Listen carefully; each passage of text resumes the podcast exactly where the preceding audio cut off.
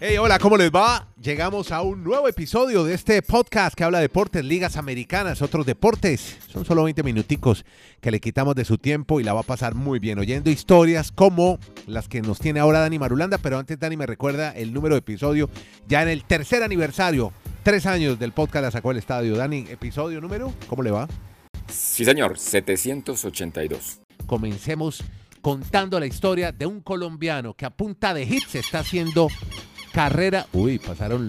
¿Qué pasaron ahí? Los alcaravanes. No, cuando usted habló del colombiano, inmediatamente. No los alcaravanes volando ahí en la al calle. Eso, claro. Los alcaravanes El se sintieron representados por este colombiano en Grandes Ligas. Qué lindo. A punta de hits, haciendo camino al andar. Donovan Solano, hola Dani. Ahora sí lo saludo en forma. ¿Cómo le va, hombre? Abrazos Andrés, Kenneth oyentes. Usted alborotó la parroquia cuando dijo un colombiano destacándose en las grandes ligas y por eso aquí los alcaravanes nos hacen el coro. Donovan, Donovan Solano Andrés tiene una historia de vida bien interesante en grandes ligas, porque normalmente sí es muy normal hablar de superestrellas, de gente que deja una huella en el mejor béisbol del mundo, pero hay unos que les ha tocado muy duro. Donovan Solano ayer que pegó su, su mejor hit 500, pues pegó dos y llegó a 501 para ser exactos. Llegó a grandes ligas en el año 2012 con los Marlins. Estuvo cuatro temporadas allí, teniendo una buena actuación. Después le aparece una de las mejores mm, noticias de su vida, llegar a los Yankees en el 2016. Pero no actuó ni 10 juegos. Y ahí entró en un bajón que no estuvo en Grandes Ligas ni en el 2017 ni en el 2018. Se perdió esas dos temporadas. Pero él siguió trabajando juicioso, esforzándose en ligas menores. Le vuelve a aparecer la oportunidad para el 2019 de llegar a San Francisco. Y sabe que las últimas cuatro temporadas este jugador, no sé, se ve mucho más maduro, ya va a cumplir 35 años. Y por eso, con ese esfuerzo, es de los pocos colombianos que ha logrado 500 hits. Pues no es una cifra mágica para el mundo del béisbol, pero sí para un No, colombiano. colombiano. Este barranquillero, pues que se destaca con ese número importante, ahora jugando para los Rojos de Cincinnati, su cuarta franquicia en su historia en el béisbol de las grandes ligas. Un homenaje rápido allá a don Donovan Solano, un ejemplo de tenacidad para el deporte en Colombia. Rentería, ¿cuántos hits alcanzó a conectar? Más o menos. No, es que Rentería, es que los números de Rentería son estratosféricos. Rentería estaba casi para ser Salón de la Fama. No jodas. Más de 2000, más de 2000, más de 2200 hits más o menos. Ahorita le doy el dato exacto, Hijo pero madre. él, él- él tuvo una, no, es que no. Y Cabrera también no- por ahí no- andaba. Orlando Cabrera también. También. No. También. Cabrera también tuvo, superó lo- la- los mil hits, por lo menos. Upa, tremendo. Bueno, muy bien. Mire, eh, antes de saludar ya en forma a Kenny, que seguramente va a saludar al equipo de Magallanes, que lidera la primera vez del fútbol chileno, cuénteme sobre las votaciones para el All-Star Game de Major League Baseball. Pues Andrés, este 30 de junio termina este primer proceso de votación donde se eligen prácticamente los titulares. Y sigue sorprendiendo que los dos equipos más fuertes a lo largo de la temporada, los de Nueva York, los Yankees y los Mets, solo tengan hoy un titular, Aaron Judge. O sea, no hay más titulares más? de esas nóminas de los Mets y los. Yankees, sí. Porque es que, como decíamos con Garay, es un tema es mucho de popularidad. Si ustedes van a ver hoy la votación, va a aparecer en el quinto lugar Fernando Tatis, el shortstop de los Padres de San Diego. Y si uno pregunta cuántos partidos o en qué se ha destacado este año Fernando Tatis, Nada. no ha jugado un solo partido porque está lesionado. ¿Ustedes recuerdan la, la historia que nos contó Garay, que se cayó en una moto, se dañó la mano en su temporada de vacaciones? O sea, no ha jugado un solo partido y está en quinto en votación. Porque esto lo hace la gente, uno puede votar hasta como cinco veces en, una, en un mismo día. Entonces, eso Oiga, y no será, pero bueno, ahí está. ¿no será porque es que los Yankees tienen tantos haters? Puede ser que no los escogen a los Pero, ta- pero, pero, también, pero tiene también mucha gente No, que porque los tiene muchos amantes O sea. Pero, sí, pero sí, para sí, que sí, no esté sí. sino un solo jugador, Kenny, increíble. No puedo creerlo. Además con la campañota que están ahí. No está ¿Quién se, Rizzo, no está. quién se ha aguantado a los Yankees? Que, han- vea, ya han ganado como es- este año han ganado cuatro series mundiales. La de abril, la de mayo, la de junio y van a ganar la de julio. Bueno, ahí va, poco a poco. Este es el podcast. La sacó del estadio. Bueno, eh, ahora sí, cambiemos de liga. Muy bien por comenzando con Major League Baseball. Hablemos ahora sí de baloncesto, porque Kenny Garay nos tiene varias historias de la NBA. Y empecemos hablando, eh, emocione usted a los fans de los Lakers de Los Ángeles, porque uno de sus bets continúa una temporada más. ¿De quién se trata, Kenny? Ahora sí, Magallanes, con toda. ¿Cómo le va? Un abrazo, don Andrés. Magallanes irá primera. que Eso, quede claro. viene la campaña, viene. Magallanes asciende. volándole, Una, pues. cam- una campaña de la sacó del estadio podcast. Y en ese frío tan macho que está haciendo ahora ya en Punta Arenas. Madre. Magallanes será de primera. se lo dice, se lo cuenta y lo desea y lo declara. La sacó del estadio podcast desde Arica hasta Punta Arenas Eso. y desde Alaska hasta la Patagonia. Sí. Hombre, yo no sé, Andrés, Sí. un abrazo al gran Marulo. Ajá. Yo no sé, Andrés, si se, si se ponen contentos o no, ojo. Los de los Lakers. ¿Por qué? si Porque estamos es hablando que- de un figurón.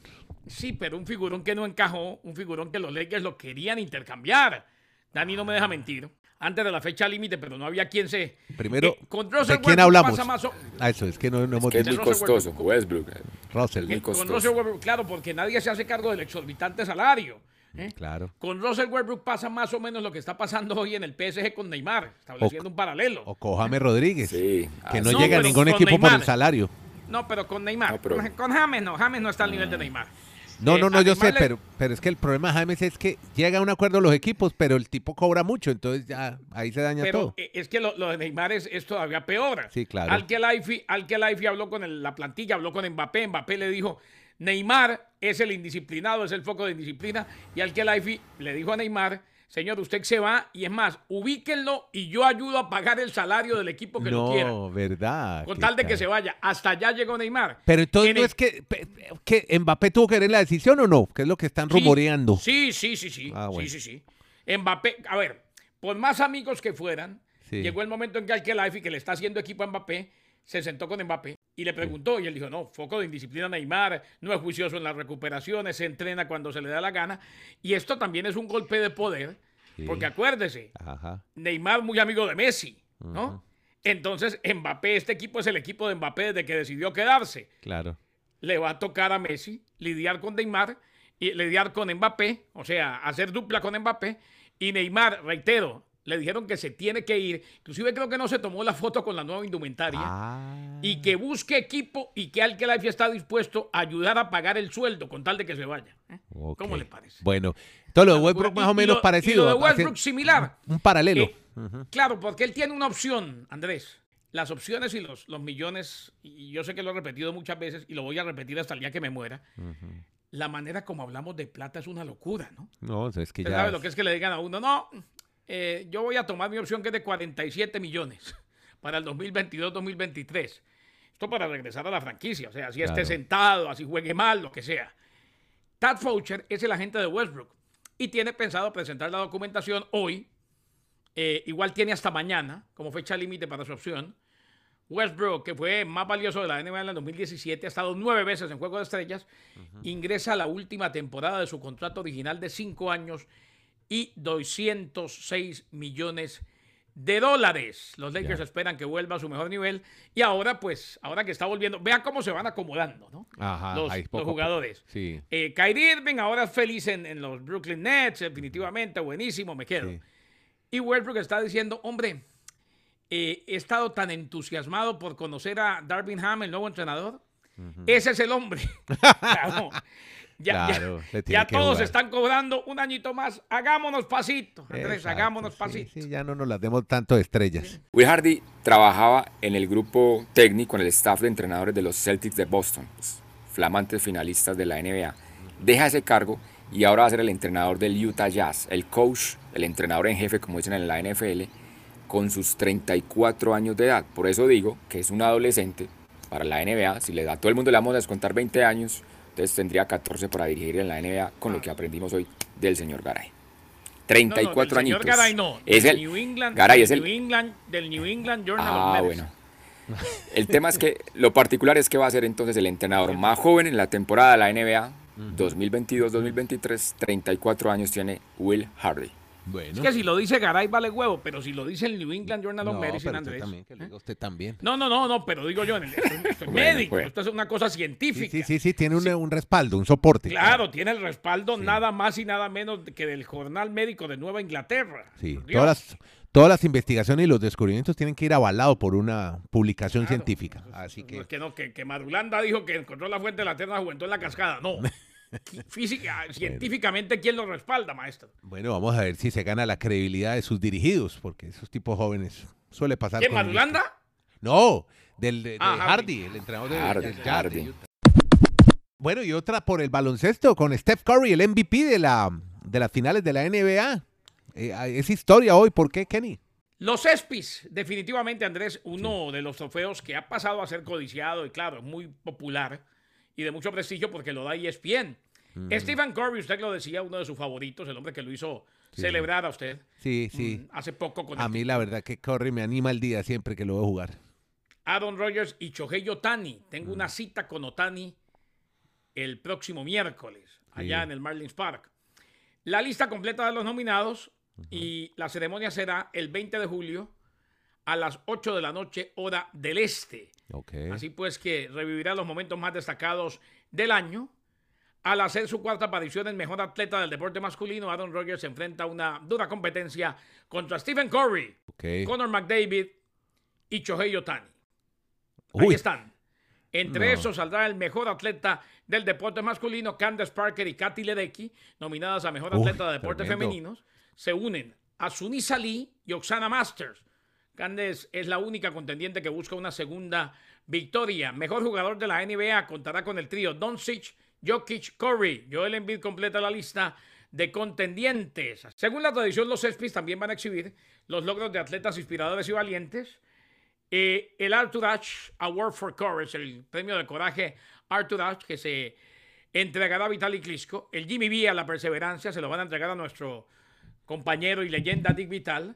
Y el Pac Tillman por servicio prestado que lo presenta la empresa más mutual que será entregado a Gretchen Evans.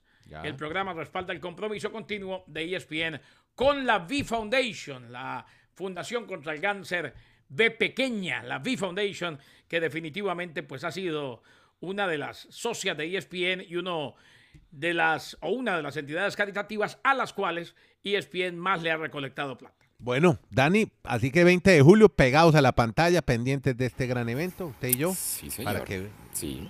Porque vamos a ver a los deportistas de frac, no compitiendo. Diga, que eso, exacto, esos son los Oscars del deporte en Estados Unidos. Si en Europa están los laureos, en Estados Unidos están los ESPYs. Exactamente. Es la mejor ceremonia de deporte que hay allí. Venga, Kenny, ¿cómo es la historia con el quarterback de los Browns de Cleveland? El que está esperando a ver qué pasa con, con Deshaun Watson. Dice que no cierra las puertas a una reconciliación con los Browns si Deshaun Watson es suspendido. Baker Mayfield dijo ayer, no, pues, hombre, nosotros ya pasamos la página y, simplemente nos olvidamos tanto los Browns de Mayfield como Mayfield de los Browns. Ahora, si ellos hacen un acercamiento, yo por ahí me quedo un año más. Claro, porque es que al fin y al cabo si no está el primer año de John Watson con los Browns de Cleveland, Baker Mayfield, primero que lo pueda aprovechar, por ahí tiene una gran campaña, eh, va para otro equipo mm, revalorado y además los Browns de Cleveland no se pueden dar el lujo de tener como su gran estrella, como su quarterback, como hombre que maneje los hilos, a Jacoby Brissett.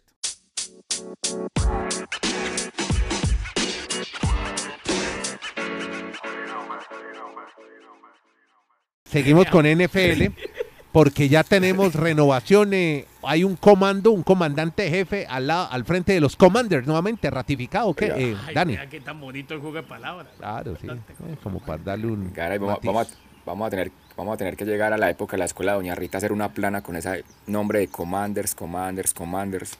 No, se nos va a olvidar empecemos a narrar, si Dios quiere, porque a uno se le va. Discúlpenme, pero a uno se le va así como narrando los Guardians de Cleveland, uno les dice indios como 30 veces, sin culpa, obviamente, le dijo indios toda la vida. Es que sí, exacto, es muy difícil de un día para otro cambiar el nombre. Pero bueno, los Commanders han renovado el contrato de una de sus figuras, de McLaurin, que es el receptor.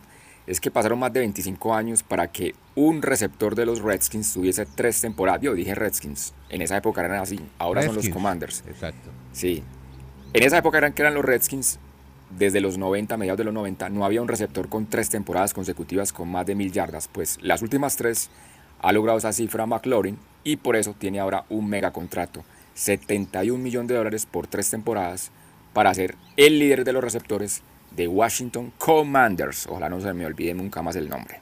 No se le va a olvidar. Bueno, ahora me lo voy a... Washington y verá que es más fácil. Dígale el nombre de la ciudad. Eso. Sí, sí, sí. Sí, para que no se enrede. Podcast La Sacó del Estadio. En Twitter, arroba La Sacó Podcast.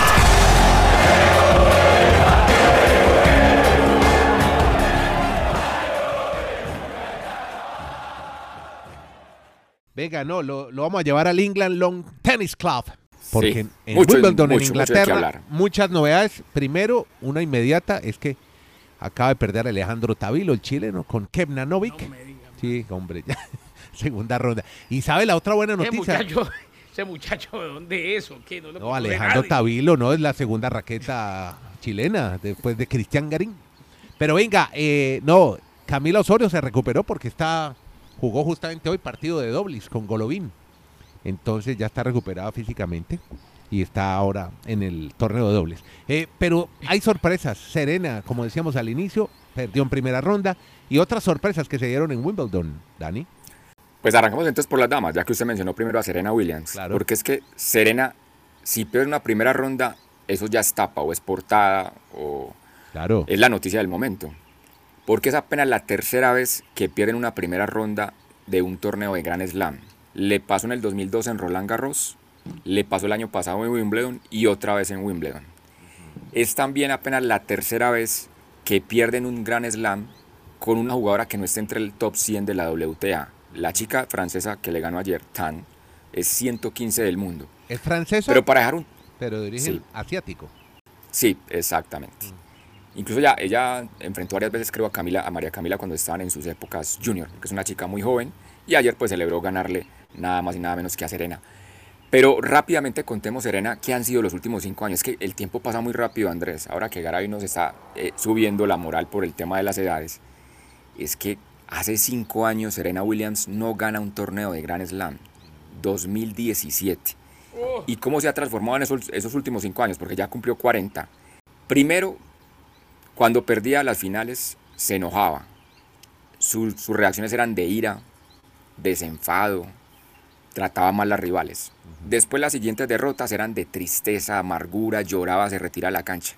Me sorprendió verla ayer que se fue como con cara de resignación, como diciendo, yo creo que ya realmente a la edad que tengo, el físico que tengo, no creo que voy a poder igualar el récord histórico de Margaret Court, que ganó 24 Grand Slam y Serena se quedó en 23. Yo no sé usted, Andrés, qué pensará, eh, pero viendo las imágenes, vea las, las No, reacciones que ha tenido Serena Williams en los últimos cinco años, lo que le ha pasado, Sí. yo siento como que ya se siente Uno- entregada de que no, ya no uno puede más. recuerda inclusive aquel momento en el que le dijo a una de las, de Sí. las eh, auxiliares en la cancha, le dijo, vea, yo le estoy tan brava con usted que le quiero meter eh, esta pelota de tenis en la boca y empujársela por la garganta. Así le Uy, dijo. uy, qué agresiva. Sí, Sí, sí. Y después el día que perdió con la Osaka, que la niña terminó llorando la Osaka porque Claro. la rabia era tal de Serena que quería seguir o jugando tenis o peleando. Claro. Por eso, pa- pasó primero de la ira, luego al dolor y ahora creo que está como en la época de la resignación. Y coincidencialmente todo eso se ha dado desde que fue mamá. Desde que Serena es, es mamá, nunca volvió a ganar un torneo. Cuando uno, cuando uno es mamá. O sea, la maternidad la cambió, cambió su juego. Digo, No, no, no, no, Cuando, es- cu- es cuando que no. uno pasa a ser padre, y sobre todo las mamás, eh, es complejo, es diferente. ¿no? De acuerdo. Y Sí, son 40 ruedas gara y usted siempre... pero mira que, ¿te acuerdas que Venus, Venus Williams jugó 40 también? años y ya. sigue jugando. Yo creo que es que ella se divierte en el circuito. Ya les gusta ir, ir a Londres, jugar un rato. Sí, porque ya Pero- no lo hacen, pero tan- si- ya no son tan competitivas. plata, ni, ni por plata ni por nada. O sea, No, ellos no, sino Sí, que sí, les pero- gusta. no pero- solamente que tienen plata, pero- sino que les va a seguir entrando el resto de sus días. Pero no, pero tú ves que Will Venus recibe, si gana o si pierde, como una actitud Claro. tranquila. Mire, lo que estamos reseñando de Serena es muy diferente cómo ha evolucionado. Bueno, y, y pasemos a, a Pero espérate, es si que quiero, quiero un Sí. detalle, un detalle. Perdón. Ayer, Sí. ayer si vieron a Serena, tenía, hay un misterio alrededor de unos parches, unas vendas que tenía en la cara, no sé si la vieron, Sí. unas vendas negras. Sí, sí, pues sí. parece, dice ABC News, buscando un poco, que podrían ser problemas de sinusitis. Ibas a contar más Vamos con de Sviatek, Wimbledon. si le parece. De Sviatek, Sviatek, la polaca. Pero jugó muy mal el 36. segundo set, pero juega. Es impresionante el nivel de ella, que jugando mal y gana en menos de, casi en una hora. Jugando mal el segundo set. Tan, tan acertado lo que comentas, Andrés, que son 36 victorias consecutivas. Desde 1997 no teníamos una tenista con esa racha, lo hizo Martina Hingis en el 97, y en esa racha de 36 victorias ha logrado ganar 17 sets 6-0. O sea, es una máquina la polaca actualmente. Es Viatek, pues que es la gran favorita para ganar este torneo de Wimbledon. Sí, sí. Pero bueno, está tan mal el nivel de las otras que ni siquiera jugando mal le logran, lo logran equiparar o igualar a la IGA. 306 victorias de Rafa Nadal en su historia de torneos de Grand Slam. Ha igualado a Martina Navratilova, cuarto lugar en máxima cantidad de triunfos en la historia de Grand Slam y va a seguir ganando Nadal con sus problemas, con su situación, porque es Nadal. Es Nadal. y no tiene el pie dormido ahora, ¿no? Estaba pensando en el eh, pie. Imagínese, imagínese. No, y fuera de eso se le abre el cuadro Garay. Gante, usted nos contó que Berretini se retira por el tema del COVID. Sí. O sea, no va a tener que enfrentar a Berretini, que era el gran favorito de ese lado del cuadro. No, le O sea, tengo. Nadal uy, va- no, Nadal va oiga, tenía una historia de tenis buenísima. Sí supo la que, Sí. la que dijo Alice Cornet, la tenista francesa. La, Franz, la Las francesa, ¿qué declaraciones que con dio para el equipo, brutales. No, se mandó, se pegó una despachada. Pero verá que la leyó ya en arriba la quinta. Aquí está. ¿Cómo le parece que dijo? Lo que, lo que nadie Mm. supo de Roland Garros, hubo una auténtica epidemia de coronavirus y todos los tenistas nos pusimos de acuerdo para no hacernos test. Hubo grandes jugadores implicados y me preocupa lo que pueda generar esa información cuando se haga pública. Bueno, ya la hizo pública. Lo contó el equipo. Alice Cornet. Mm. ¿Qué tal con lo que hubo epidemia de COVID en Roland Garros y no lo sabíamos? Galán, el compatriota, feliz, que siente orgullo de Garay de. Bucaramanga. Sí, Y ahora esa sí. sí. Galán, Daniel Galán ¿Qué pasó? Daniel Galán. ha vuelto a la segunda ronda de Eso. Pues bien, debutó Dani. con triunfo, derrotó a Keffer, el, el alemán. Sí. Ahí va entonces Galán, simplemente esa Y con el papá de coach, por más que le han dicho, no más el papá, y él dice, si Sí, no va mi sí, papá, no sigo jugando tenis. Sí. Así, así de claro. Y nada, Y está- y y nada que se puede meter al top 100. Y está en su derecho, ¿no? Sí, pero bueno, ahí se va a quedar, se va a esta- se va a estancar si no cambia de ¿Quién coach. sabe, Nieto? Eh, No me gusta esa actitud, Nieto. Gracias por ir a este podcast que se llama La Sacó del Estadio. Hablamos de deportes americanos. Kenny Garay en Bristol, Dani Marulanda en el Retiro. Yo soy Nieto Molina. La Sacó del Estadio. Está en cualquier plataforma de podcast, la que a usted más le guste. Gracias por oírlo y lo mejor, si lo puede compartir, le agradecemos mucho. Ah, y otra cosita, la campanita, notifíquelo para que sepa cuándo se publica este podcast. Siempre, generalmente, muy tarde en la noche. Por ejemplo, ayer el editor se fue a ver Top Gun y por eso se demoró en sacarlo al aire, porque se fue a ver Top Gun. era, no estaba viendo a Arita Franklin, al fin, ¿qué, No, maestro? Arita ayer y antier Jackie Robinson. Y hoy ayer me vi Top Gun. Oiga, vaya a ser Top Gun, esa le va a gustar. Buena, muy buena. Pero en cine, grande. Hola, ¿cómo están? Llegamos a un nuevo episodio de este podcast. Se llama La Pelota de Cristal. Y estamos con Kenny Garay en Bristol, Connecticut, Dani Marulanda en el Retiro Colombia. Yo soy Andrés Nieto Molina. Vamos a tener de hashtag, de tendencia, para que sigan siendo tendencia. Atención a esto que es bien interesante y tiene que ver con James Harden. ¿En qué anda Harden? La barba, parece que ya es agente libre y ya Kenny nos va a hablar de su futuro. ¿Dónde lo tendremos? Si seguirá en Filadelfia o si tendrá un nuevo destino. Lo mismo que los Hawks que adquieren a Murray de los Spurs. Así que hay muchas noticias de la NBA, muchas historias, pero comencemos con una historia lindísima. Este podcast tradicionalmente no es de fútbol, hablamos mucho de Centroamérica, del Caribe, hablamos de fútbol mexicano, hablamos de, del fútbol de, Estados Unidos, de Canadá, pero ¿cómo le parece que vamos a tener que vincular un nuevo nombre y un país del que no esperábamos que tuviera fútbol y que pudiera llegar a una Copa del Mundo de fútbol? Así sea en categorías inferiores, pero algo, algo interesante está pasando en la isla la isla de República Dominicana, muy conocida por su béisbol, por el merengue, por sus resorts, pero ahora parece que hay fútbol y mucho fútbol y fútbol bueno, que va tan bueno que está llegando a una Copa del Mundo. ¿Cómo es la historia, Kenny Garay, en Bristol, Connecticut? ¿Cómo le va? Un abrazo, don Andrés, desde Alaska hasta la Patagonia, desde Arica hasta Punta Arenas. Y la campaña nuestra, Claro. Magallanes será de primera. Eso, bien, hay que llevarlo a primera. Hay Muy que bien. llevar a primera Magallanes a como dé lugar. Claro, claro. Allá donde, donde Nieto fue y aguantó frío, pero le pareció Claro. espectacular. Allá tenemos que. La tierra del presidente Gabriel Boric. Punta Arenas. Hombre, un abrazo. Muy bien, un abrazo a Boric si nos oye. Bueno, oiga, como lo de Dominicana. do- casa. Oiga, Óigame, ¿estoy dando mal la noticia o que Dominicana un mundial de fútbol? No lo puedo creer. ¿De la FIFA? Sí, no, la da bien. Y es que, primero que todo, eh, que nos perdone Marulanda, que muy seguramente se va a quedar callado, amargado, porque abrimos con fútbol, pero es que esto es un batacazo. No, no, es que esto sí vale la pena destacarlo, abrir con esto. Titular de Es que, primera eh, pal- página. Digámosle a la gente, yo creo que Marulanda alguna vez lo mencionó, se está jugando el campeonato eh, premundial sub-20 en Honduras. Ya. Este premundial, para poner a la gente en contexto lo más rápido posible, pero con toda la precisión, da doble premio, Andrés. Los cuatro primeros al Mundial de Indonesia. Ya. Y los dos primeros, los que llegan a la final, la final es más simbólica que otra cosa, los que llegan a la final van a Mundial y a Olímpicos de París. ¿Qué tal? O sea, dos de una. Dos de una, claro. Mm. Cuatro cupos al Mundial, dos a los Olímpicos. ¿Qué tal? Qué Cuatro al maravilla. Mundial, dos a los Olímpicos. Ajá. Entonces, anoche, vea lo que son las cosas. Se enfrentaban México y Guatemala. Sí. Y República Dominicana, que venía de eliminar a El Salvador, ya era batacazo, Sí. se enfrentaba a Jamaica. Ajá. Ángel Montes de Oca Ya. anotó el gol de Dominicana y la República Dominicana se mete en semifinales y asegura cupo al Mundial de Fútbol. Por la mínima, Jamaica. Por la mínima Jamaica. ¿Qué tal? Tremendo. Pero esa, esa noticia se vio opacada ¿Por qué? porque Guatemala, Mm. en definición desde el punto penal, eliminó a México. Uy, no, eso sí es otro México se quedó sin Mundial Sub-20 Claro. y sin Olímpicos. No me diga. Que ha sido Jorge además. Moreno. Ha sido apunte, finalista olímpico, campeón olímpico México, ¿verdad? Es campeón olímpico, fue Sí, campeón en olímpico, Londres. claro, en Wembley. Exacto. Eh. Jorge Moreno, 17 años, el arquero de Guatemala, fue el figurón en definición desde el punto penal. ¿Cómo le parece? Y mañana, Mm.